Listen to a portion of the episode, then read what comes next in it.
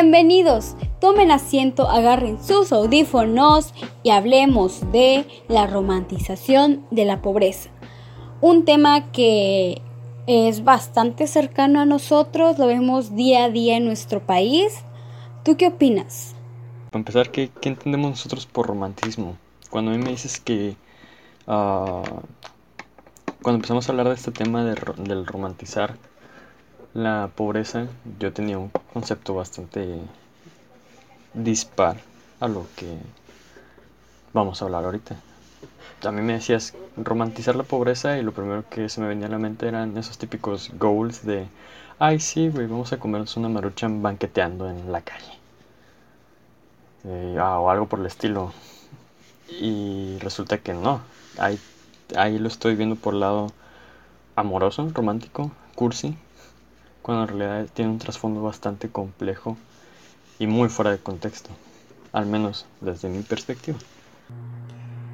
Sí, cuando decimos romanticismo creo que todos piensan en amor, en, una pareja, ¿verdad? Pero pues no, cuando hablamos de romantizar la pobreza, eh, estamos tomando la pobreza como algo sumamente épico, como algo que seguir, algo a seguir. Ay, todos hemos visto pues esos noticieros, esos reportajes. Yo me acuerdo que, no sé, cuando estábamos en primaria nos ponían un reportaje donde un niño, ponían a un niño que tenía que tomar una tirolesa y después tenía que pasar un río para ir a la escuela. Y te decían, mira, todo ese niño está haciendo eso para poder educarse. Y lo querían como ver algo súper extraordinario cuando eso está mal. O sea, lo querían, lo querían poner como algo, como un ejemplo a seguir, vaya. de que, o sea, si él con sus escasos recursos puede hacer lo mismo que tú, ¿qué te falta a ti para sobresalir? Tú que lo tienes todo. A eso nos referimos con romantizar, a algo que tenemos que seguir. Y no, ¿Por qué? Porque ese niño no debería estar pasando nada de eso, porque es una obligación y lo tenemos en la Constitución. Tenemos el derecho a la educación, no a tener que pasar una tirolesa, no hay que tener que nadar ni correr dos kilómetros para ir a la escuela. Tenemos, tiene que ser algo de fácil acceso y eso es lo que a veces el Estado hace. ¿Sabes qué? Te estoy fallando, te estoy quedando mal, pero hey, tú que estás batallando, te voy a exaltar para que todos digamos, ah, sí, sí, sí, míralo, lo está haciendo muy bien. Y, y sí, el niño, eh, o sea, mis, mis respetos, ¿verdad? Pero no está bien romantizarlo, no está bien decir, míralo, míralo. No, o sea, tú como Estado le estás fallando. a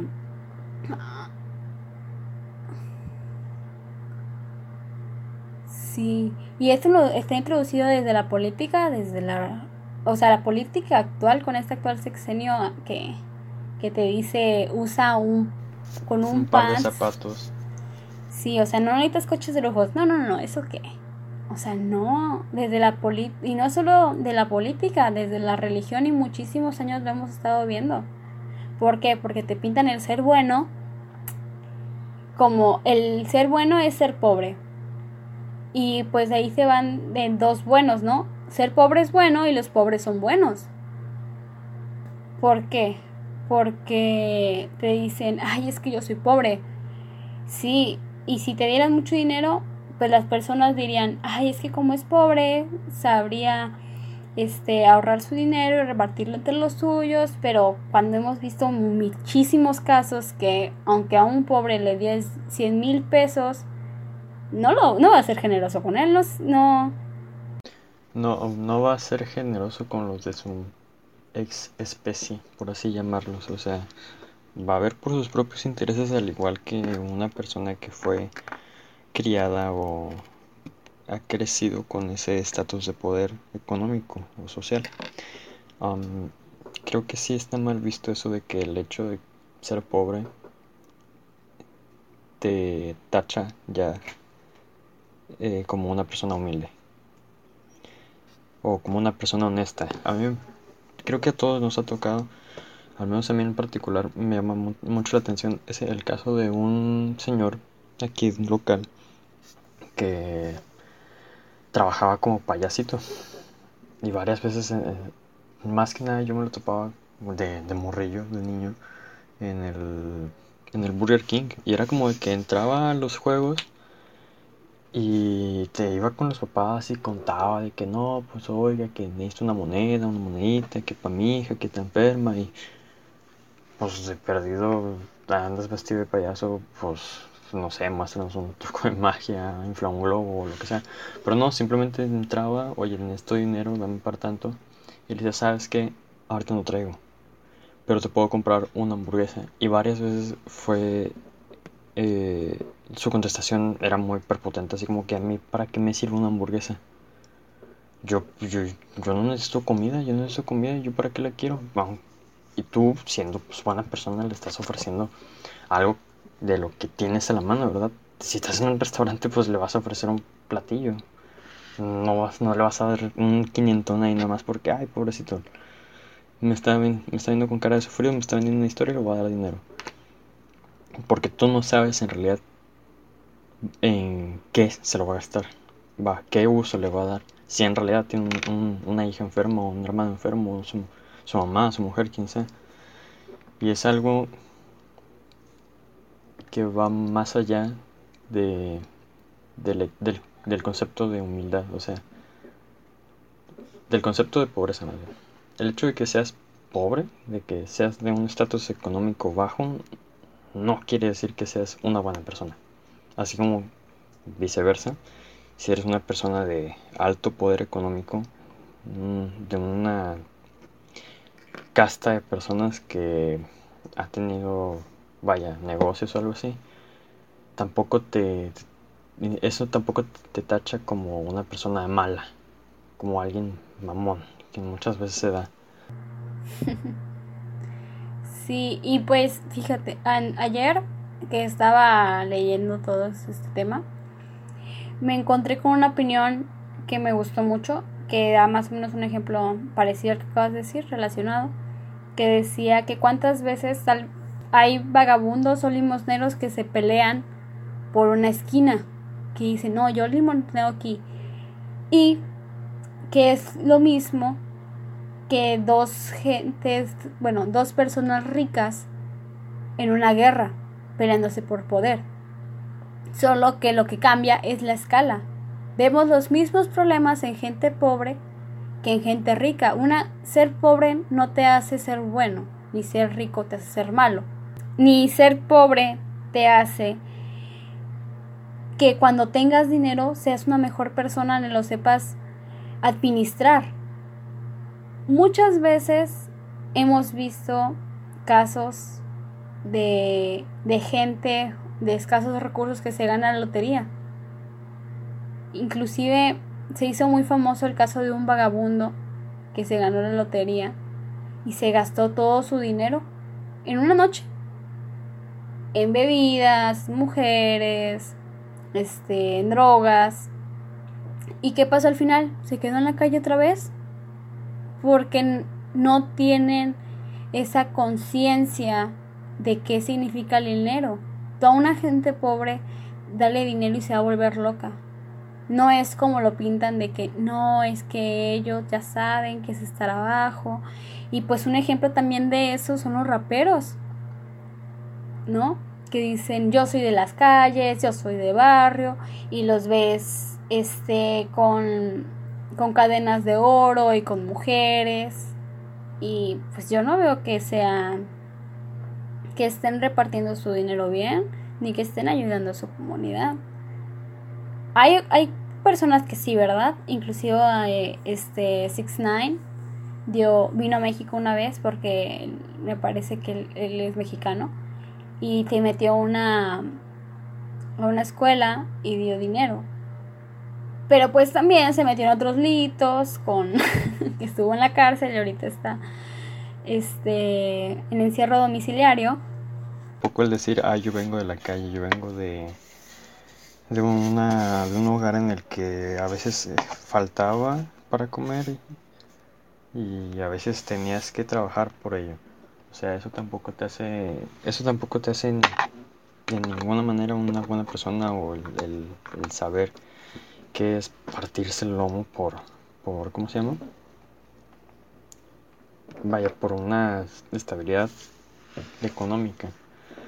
Um, en el caso de Six, Six Nine tocaste una un tema en particular ahí porque se dice los raperos dicen que son de la calle porque pues la mayoría de ellos estadounidenses son afroamericanos. Entonces, ahí sí hay como que sí le doy como que su cierta razón porque pues todos sabemos que ahorita el ser afroamericano en Estados Unidos y desde siempre casi ha sido que un delito. Por ese lado sí le doy como que su no su visto bueno, pero un poquito de, de apoyo a esa a esa a ese dicho que tienen de que yo soy de la calle, yo sé yo sé lo que es trabajar duro, y pues antes estaba ahí y ahora estoy acá. Y entiendo a los que están allá porque pues de ahí vine. O sea, sí, sí tiene sentido en ese caso. Sí, o sea, I mean, no, no quiero englobar a todos, pero sí hay ciertos raperos que, que sí dicen soy de la calle y sí pueden ser de la calle, pero eso no implica que, que piensen en su, en su banda, por así decirlo, o que los apoyen o que sepan manejar el dinero. A, lo que voy. Ser pobre con y que de repente te den dinero no significa que vayas a ser bueno con ese dinero. Te lo puedes gastar. Porque nosotros topamos a los pobres de que no, es que como ellos saben que es pasar hambre, si les das dinero, van a ser más responsables con ese dinero. A ese, ese es el punto que yo voy, que cuántas veces no hemos visto raperos este, gastándose el dinero en, en, mujeres, en drogas, en joyería, en Gucci, en Supreme, en marcas excesivamente caras y que no saben administrar su dinero. Digo, hay excepciones como Jay-Z, que Jay-Z es productor, empresario y hace de todo. Y que él sí supo manejar su dinero, ¿verdad? Pero hay otros que de pleno no. Bueno, y volviendo al tema de la romantización de la pobreza, al menos localmente, ¿quién no ha visto a los señores que piden monedas por el simple hecho de estar en una silla de ruedas, arroba al señor de la sexta? Este, y al momento de decirles que no a ese tipo de personas, te das cuenta de quiénes son en realidad. O sea, juegan un papel de que, ay, pobrecito, la... juegan un papel de víctima de que mírenme, estoy marginado, no tengo cómo, no, no tengo con qué, ayúdame por favor. Y al momento de que tú les dices no, se defienden con lo que tienen.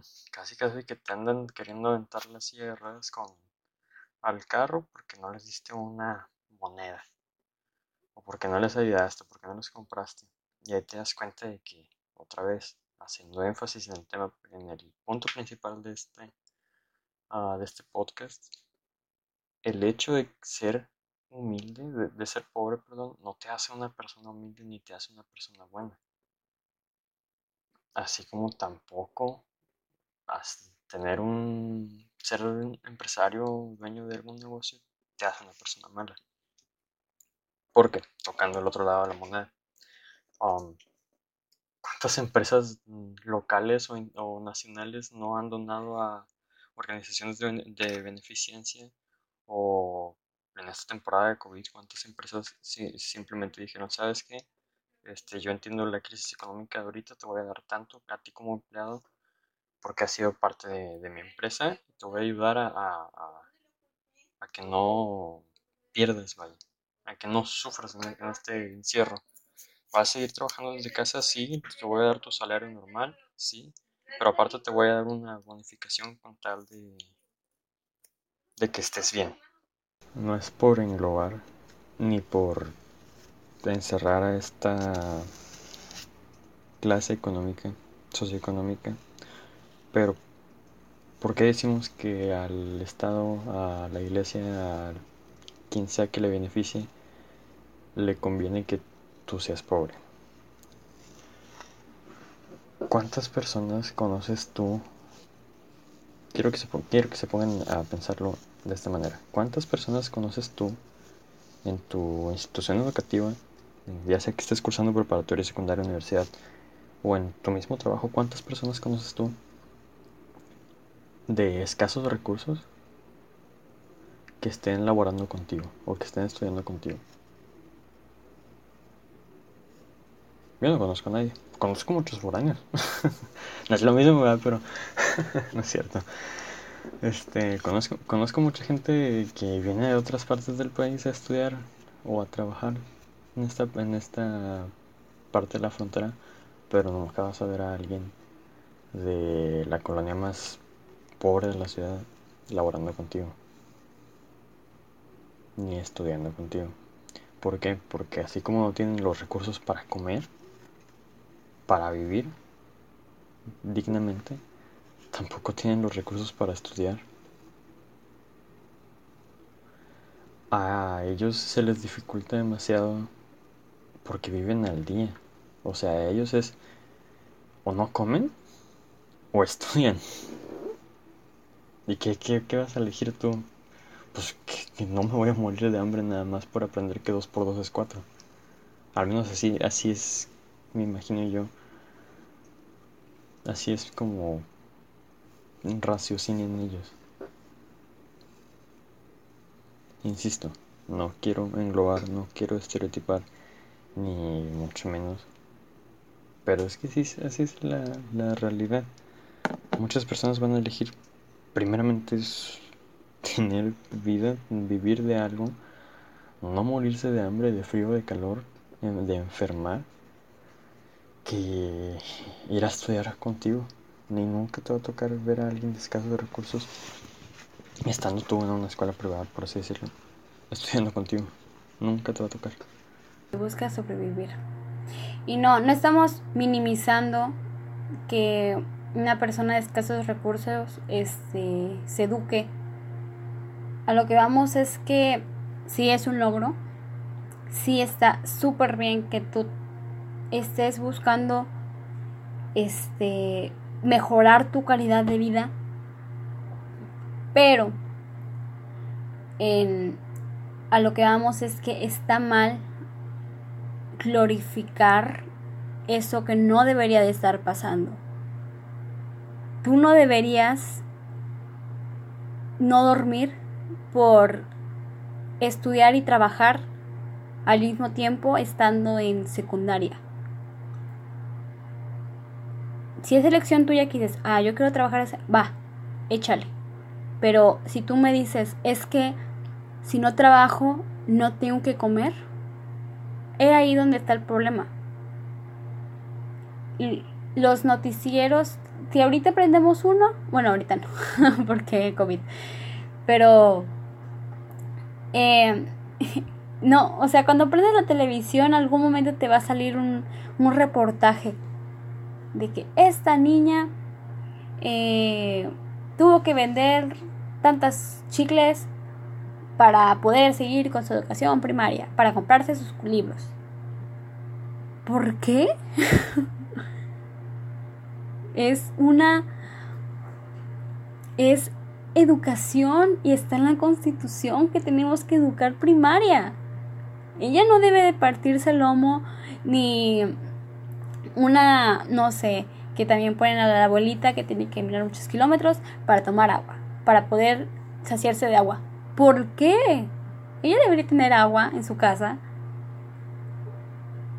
Sí, qué bueno que se esfuerza y lo tiene que hacer porque tiene que sobrevivir, porque está en nuestra biología. Tenemos estamos aquí para sobrevivir y reproducirnos. Pero no está bien decir ni glorificar eso. Normalizar, creo yo que sería la, la mm. palabra antes de romantizar. Sinónimo. Está bien que una persona de escasos recursos luche por lo que quiere. Está perfecto. Y sí, es súper respetable. Pero no se tiene que normalizar no se tienen que haber no se tiene que hacer como algo cotidiano.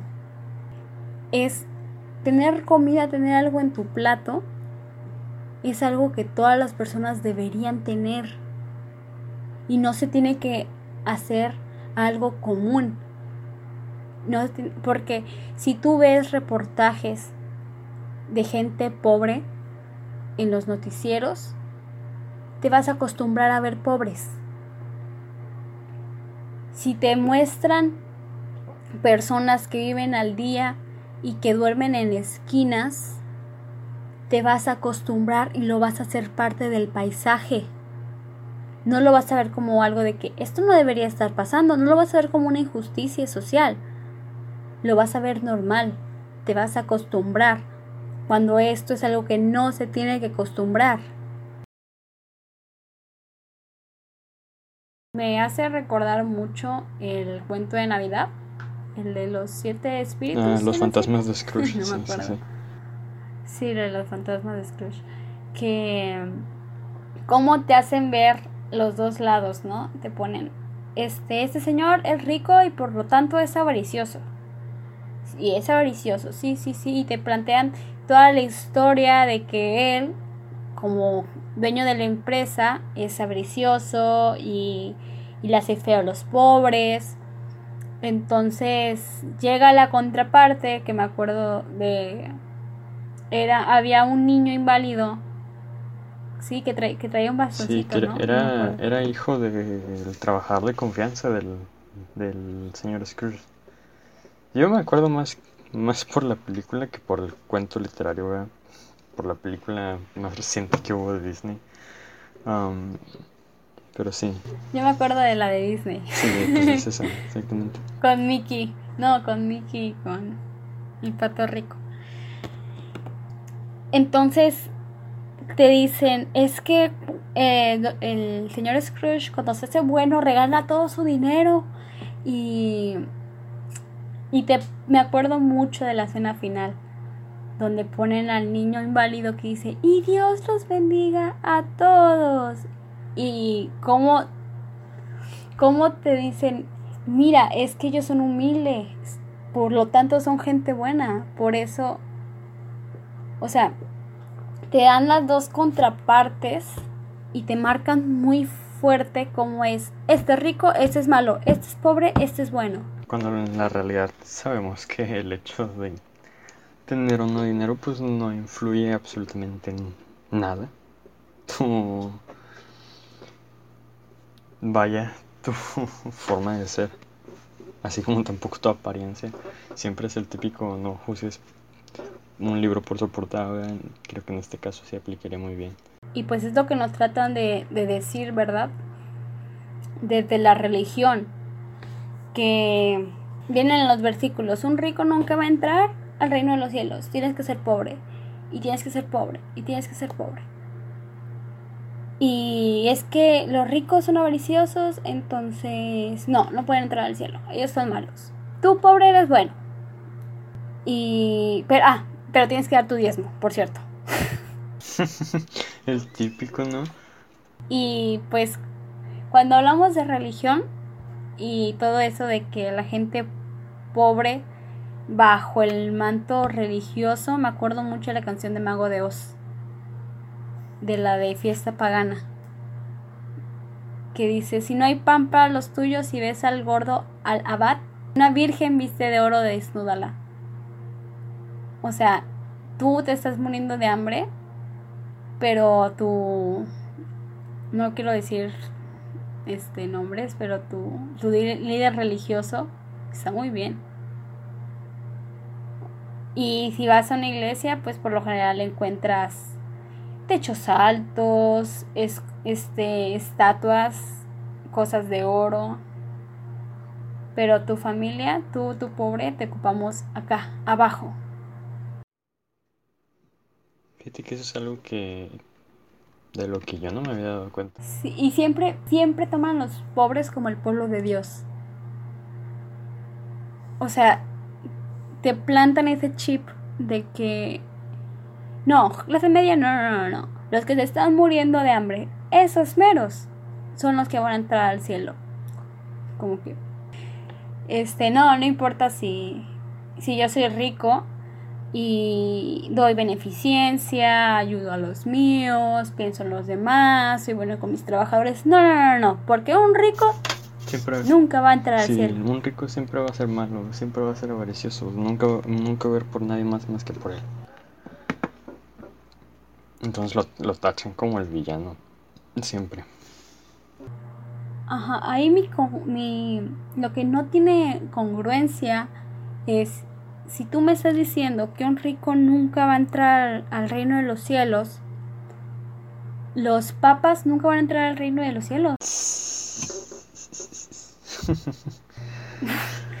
Porque estamos hablando que el Vaticano, ¿cuánto dinero no tiene?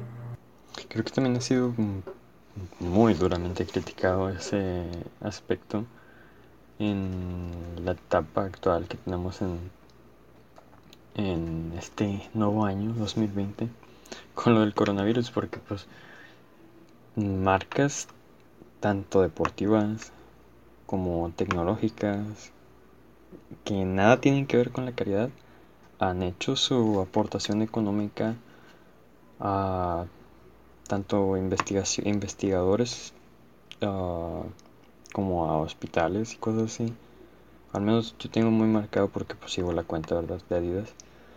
Eh, sigo la cuenta de Adidas en Estados Unidos porque pues es la que mayor producto tiene.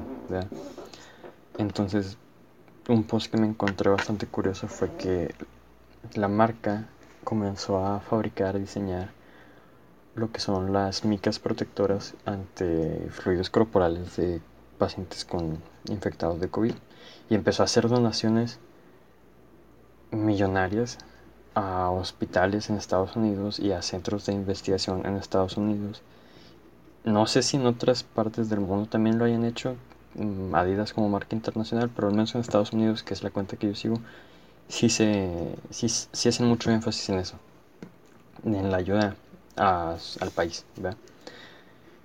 y te quedas, ah, wow, o sea, Adidas, nada, que tiene, nada tiene que ver con la salud, con, con el pueblo, por así decirlo, está haciendo sus donaciones millonarias que le falta al Vaticano para hacer lo mismo. Digo, se supone que es como que la asociación o el grupo que más está conectado al pueblo de Dios. O sea, ¿qué está esperando para hacer dichas ofrendas, dichas donaciones, ayudas caritativas? si es algo con lo que te quedas pensando y eh, repito, reitero, es algo de lo que ha sido muy duramente criticado en esta época actual. Y tampoco vamos a, santificar a las marcas porque pues también les conviene que, que no exista ese problema. Pero a lo que vamos es que están ayudando, están haciendo algo que nos va a beneficiar a todos. Para bien o para mal, sea que estén sacando provecho de esto o no, están haciendo su aportación. Y hasta el día de hoy el Vaticano no ha apoyado, no ha dado dinero y está lleno de cosas de oro y... O sea, tienen el dinero del mundo como para donar de vez en cuando. Yo no me puedo imaginar la cantidad de recursos que tienen.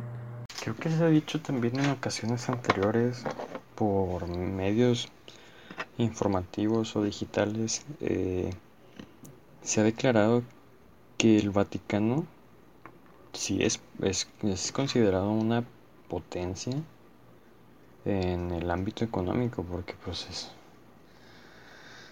No sé, yo sinceramente desconozco de que bajo qué medio se abastezca de, dicho ah, de dicho poder económico pero como tú lo dices si tú has visto la capilla Sixtina que es la que está en el Vaticano yo tuve la oportunidad de ver una réplica en Monterrey hace ya unos años atrás. La ves entras y te quedas a la madre o sea tienen tanto obras de arte como pilares extravagantes que sabes que eso no se hizo de la noche a la mañana y no se pagó con un no se le pagó un albañil como un corriente como aquí se suele hacer para hacer una construcción. O sea, fueron arquitectos profesionales, ya sean actuales o de la época del romanticismo, los que lo hicieron. O sea, es... Vaya, ahí sí que no hay, no hay, no hay perdón para... Se me fue la idea, dale, dime Ahorita que estamos hablando del Vaticano, pues me puse a investigar rápido. Solo en oro del Vaticano es el segundo mayor del mundo, solo atrás de Estados Unidos. Y se estima más de 8 mil millones de dólares. En dólares. Y el Vaticano tiene una cruz de oro, pero que probablemente esté a más de 2 mil millones de euros. Valuada, eh, me imagino. Y eso sí. Ajá. Y eso sin contar terrenos, las iglesias y todo eso. estamos hablando de una pequeñísima parte como una cruz. O sea, ahorita es, es incalculable esto. Al Vaticano no le conviene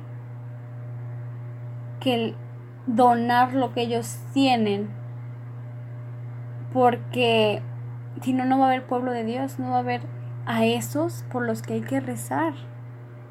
No, ni a la religión ni al Estado le conviene sacar a los pobres de ahí. Al contrario, a ellos les conviene más meter a esta clase media baja a la pobreza. exactamente. A la religión y al Estado. Porque la iglesia va a estar bien mientras que tú estés dando tu diezmo. Porque de eso viven, de la fe de la gente. Y aunque tengas solo un bolillo para comer, que no te falle el diezmo porque pues con el diezmo se mantiene la iglesia. Ayer estaba leyendo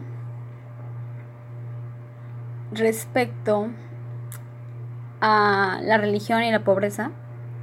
Y leyendo esto, me encontré con un artículo que me llamó muchísimo la atención, que decía, bueno, es un estudio, es un artículo basado en un estudio, de que los países más pobres son los más religiosos y los más ricos son los menos creyentes.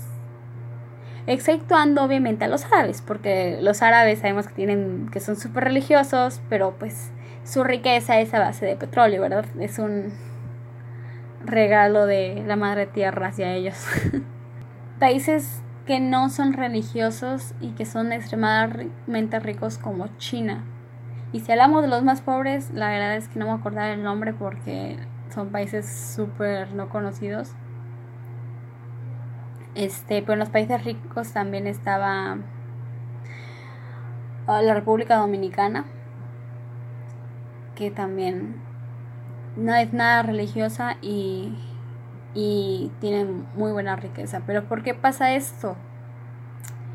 Porque la religión, entre más influencia tiene, las personas son más limitadas en cuanto, pues, varios temas que serían tabús para las iglesias. O sea, eh, si tú eres un si tú tienes un estado más laico, eres más independiente de tu economía. Dices, ¿sabes qué? Te organizas más. Al contrario que si estás debajo de, de una iglesia, que te dice, ¿sabes qué? Muy bien todo, pero ocupo mi diezmo. Y ya se te fue. Y bueno, ¿ahora qué voy a hacer con esto? Con lo que me queda. Y pues al tener una, eh, una educación laica, te da que puedas desarrollarte más individualmente. Ah, y más que nada lo de la planificación familiar. Porque una iglesia te puede decir, ah, tú ten los hijos que, que Dios te dé. Mientras que en una laica te dicen, ¿sabes qué? Ten los hijos que puedes mantener. Y mientras que vemos un país como en América Latina, que es más cerrado, aquí en México, cuántas marchas por señoras religiosas no hemos visto que están en contra de pues del progreso, ¿no? De que podamos avanzar a, a primer mundo. Hasta un meme que vi reciente que decía era la escena de los Simpsons donde Lisa está siendo como que abducida por los por el reino de Dios y dice México y, y sale Lisa verdad y el cielo primer mundo y esa escena es donde Homero le, le jala la pierna para evitar que se vaya y Homero está pintado como religión política política política A los políticos les conviene que tú seas pobre, que seas ignorante, que no sepas, que no veas más allá del hoy, porque así eres más fácil de manipular. ¿Cuántas veces no hemos visto la estrategia de que, oye, ¿sabes qué? Te doy una despensa y votas por mí? Que fue un poco del tema del que estábamos, del que estábamos hablando en nuestro episodio pasado de las buenas de las buenas acciones en redes sociales. O sea, tú cuando ves una persona pobre inmediatamente piensas en o una persona más bien.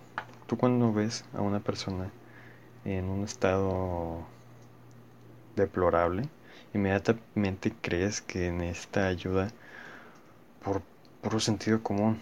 Entonces, ¿por qué, ¿por qué a las personas de gobierno o a instituciones gubernamentales les conviene el, hecho de que tú seas pobre para dar una buena imagen hacia las, demás personas.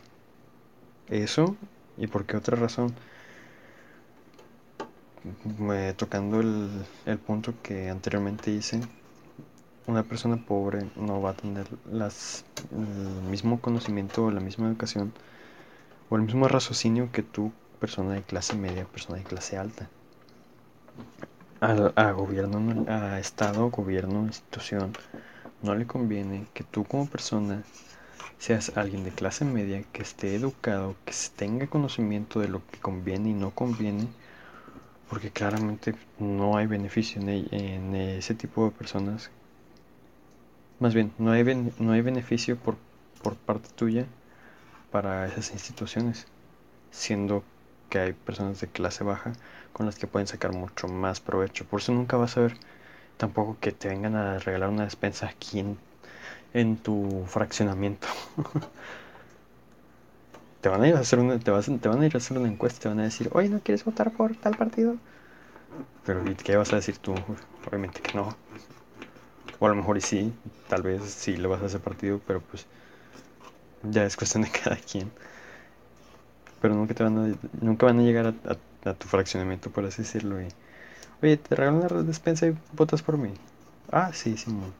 No, obviamente no, porque a lo mejor ni necesitas la despensa, mm, ah, sabes las, este, te sabes la historia detrás del, del político que está organizando eso o simplemente tienes un poco de raciocinio y te pones a pensar que las propuestas que hace este sujeto no son convenientes para tu localidad. O que van para atrás. sí, o sea, tú te pones a pensar todo eso y ahora cambiemos tu fraccionamiento por la colonia más pobre de tu, de tu localidad. Te van y te dan una despensa en tu casa y te dicen, todavía estás si votas por mí. ¿Cómo ves? Ah, pues claro. ¿Cuántas veces puedo votar por ti? ¿Cuántas despensas me vas a dar si voto por ti? precisamente por eso a, a Estado no le conviene que seas una persona consciente. Consciente es la palabra clave. Sí, por eso. Y el punto aquí está aquí radica que el voto de todos vale lo mismo. No importa si estás educada, no importa si eres consciente, si eres rico, si eres pobre. Entonces, ¿qué conviene más? tener gente que esté estudiada, que sea consciente, que, que sepa del país, que sepa de las condiciones en las que estamos. Una persona pobre que con una despensa te va a creer todo lo que digas. Mucho recientemente que este quieren cerrarnos los ojos, decir, no, todo está bien. El pueblo es feliz. El pueblo es feliz, feliz, feliz. y sí, habrá pueblo que esté feliz contigo, pero la gente aquí, la que está informada, no estamos nada contentos. Y, y entre más pobre, más le crees a las personas, no dudas tanto. Creen ciegamente.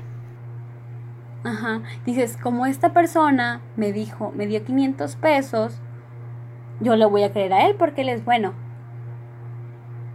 Pero te están viendo como un negocio. No te están viendo como una persona, te están viendo como un voto.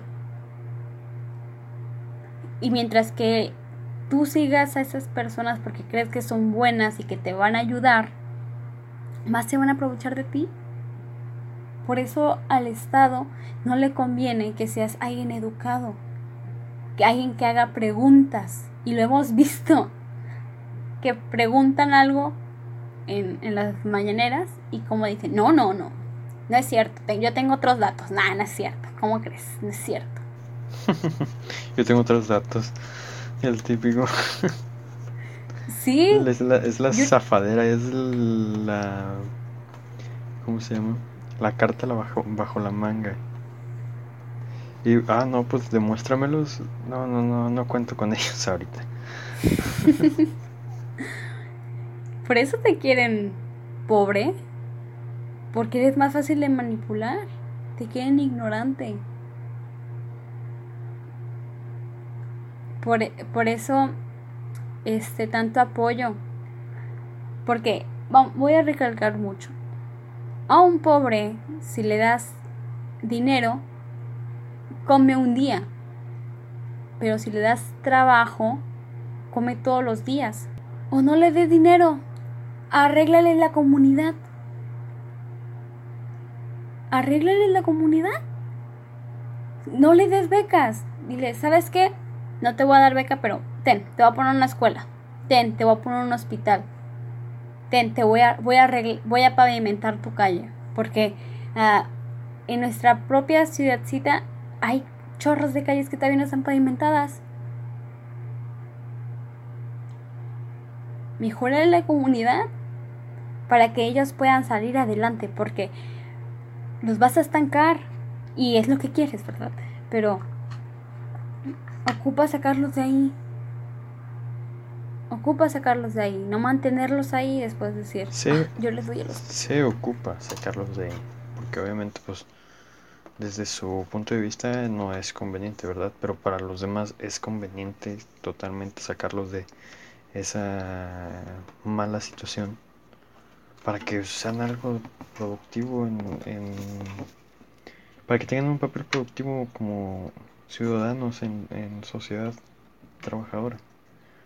Porque cuánta gente voy a utilizar se me acaba de ocurrir este ejemplo voy a utilizar a la gente inmigrante que está actualmente en, en los puentes haciendo de repente bloqueos protestas o actos delictivos porque, o sea, toda esa gente viene de un país del cual yo sinceramente desconozco la situación económica, pero se, se excusan diciendo que vienen de un país donde se les está persiguiendo, se les está matando y están viviendo en pobreza.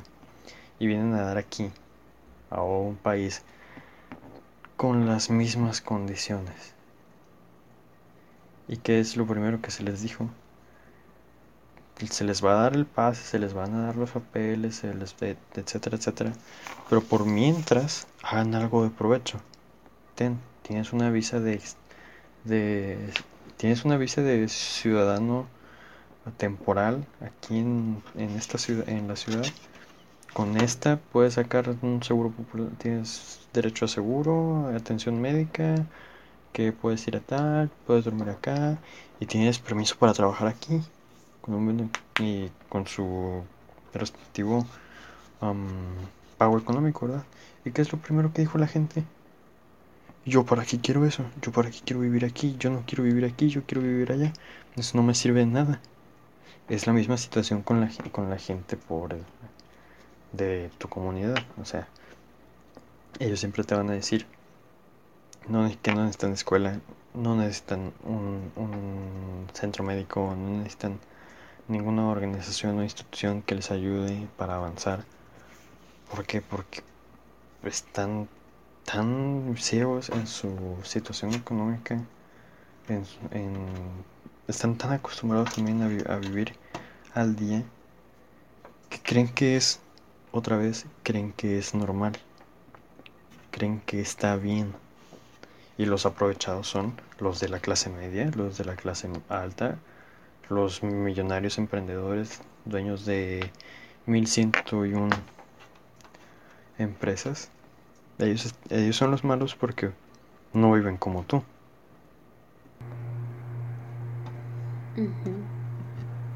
Sí. Y pues en nuestra ciudad lo vimos. Porque a los inmigrantes les pusieron baños, les pusieron regaderas con agua caliente. Cuando tienes personas en pobreza que no se bañan, y trabajaras en ponerles un lugar digno a las personas, tendríamos una sociedad muy distinta. Y en vez de, te voy a dar una despensa para que votes por mí, y les estás dando una despensa cada que hay elecciones, no le estás dando y dando y dando y dando y dando. Cuando ocupas, le das. Cuando tú ocupas, no cuando ellos ocupan. Porque es bien fácil, es bien fácil separar hacer más grande las diferencias entre clases. Y decir, tú eres pobre, él es clase media, baja, él es clase media alta y esto. Y esos son la clase alta. Y es bien fácil hacer más grande esa separación. Con esto mismo que estamos tocando el día de hoy, de la romantización de la pobreza.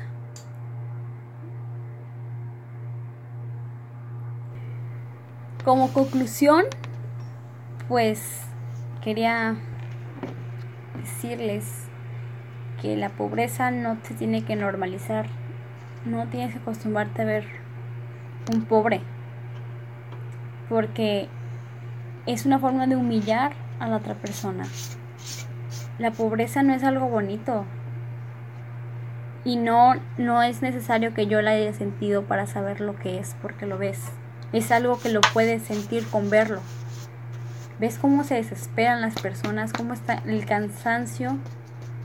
El hambre. Y pues esta vida venimos a sobrevivir. No debería costarle a nadie alimentar a su familia. No debería costarle a nadie educarse. No debería costarle a nadie ir por agua, que es una, es una sustancia que ocupamos para vivir. No, no tenemos que, que comprarle ni a los políticos, ni, ni, a la, ni a la iglesia. A nadie tenemos que comprarle la idea de que ser pobre está bueno. Porque vas a normalizar esa desigualdad que tenemos. Está súper mal llegamos a esta distinción. Y ser pobre no te hace ni buena persona ni mala persona. Es como en todas las clases, hay buenas y malas. No hay que decir, ser pobre está bien, por ser pobre eres bueno. Haciendo hincapié con, lo, con la idea con la que iniciamos eh, esta edición del podcast, el hecho de ser tú una persona de escasos recursos o de muy altos recursos que te sobra acá no te hace buena ni mala persona. La calidad de persona que eres depende de ti mismo, no de tu situación económica. Y no se vale el hecho de que mire, de mirar a alguien y decir, ah, ese es pobre, de seguro, no sé, roba o algo para sobrevivir. Como tampoco se vale, ah, mira, ese es rico, seguro llegó ahí aprovechándose de los demás o llegando a extremos como matar a alguien, el quedarse con la herencia de alguien. Desde ambos puntos de vista está mal el juzgar de esa manera. Quisiera concluir con esta frase que es, el gobierno te quiere ignorante, la iglesia te quiere sumiso, los empresarios agachados y los bancos endeudados. Edúquense. Piensen y duden todo lo que les digan. Duden lo que le dijimos todo este podcast. Duden de lo que se les dice. Investiguen. Y si no les parece, externenlos. Pero siempre con fundamentos. pues nada, nos estamos escuchando en la próxima emisión de este, su podcast primerizo. Como ya lo dijo Jazz, duden de todo, pregunten todo. Y no confíen en nadie.